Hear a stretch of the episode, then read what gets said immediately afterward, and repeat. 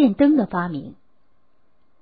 世界闻名的大发明家爱迪生，一八四七年二月生于美国俄亥俄州的米兰镇。他从小就爱思考：为什么？你为什么不知道？这两个问题是他平常最喜欢说的。这常常使周围的大人们极为尴尬，甚至他的小学老师因被他问得狼狈不堪而不愿意教他。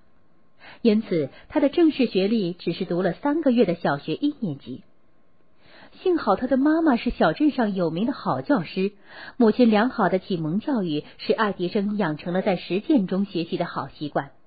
他坚持边干边学，干什么学什么，在实践中不怕失败，善于总结经验，是爱迪生能成为大发明家的重要原因。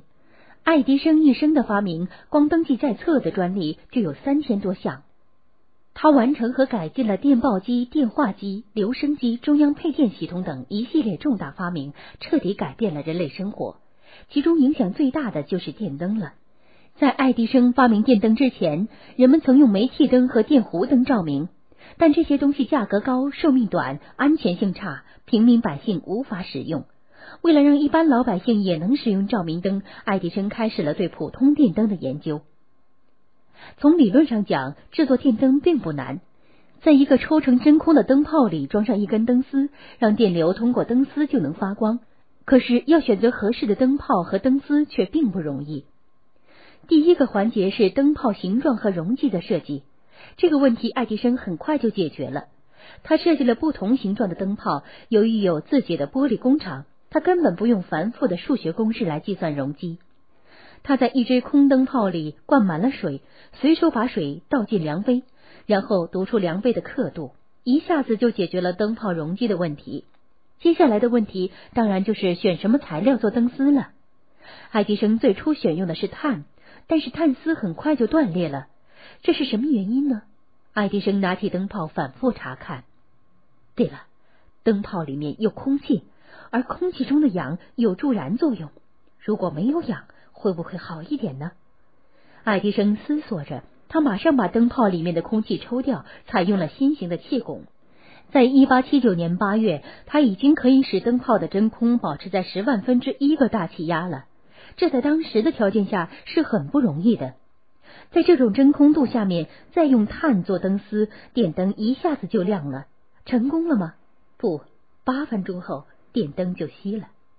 看来碳丝不是理想的材料，必须找另外的材料。用金属怎样？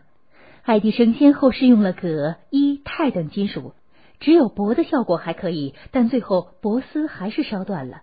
他试着在铂丝上面涂上其他材料，电灯发光的时间明显的延长了，但电灯却会不时的自动熄掉，继而又自动的再亮起来。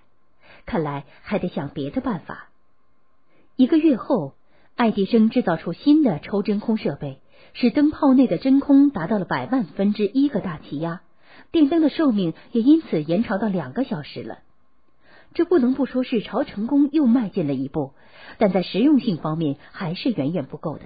况且铂的价格昂贵，一般人负担不起，还得寻找其他的方法。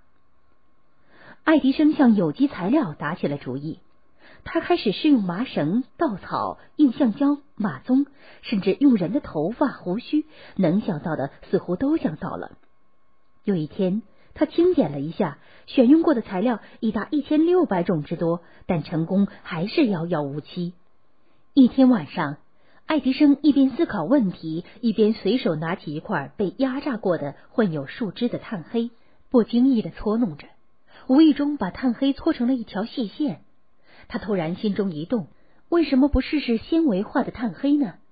他马上精选了一段棉线，把它弯成马蹄形，放进一只金属盒去进行碳化处理。几个小时以后，世界上第一根正式的电灯灯丝做成了。助手巴切勒极为小心的拿着这根宝贝向吹制车间走去，而我则向护送着无价之宝的护卫。爱迪生事后回忆道。他们小心翼翼的把灯丝装入灯泡，然后抽真空封口通电。刹那间，金色的光芒洒遍了车间，灯泡点亮了好几个小时。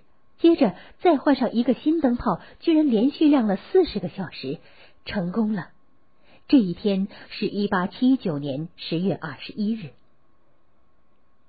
然而，点燃四十个小时的灯泡和爱迪生的设想相比，还是远远不够的。他又开始考虑新的材料。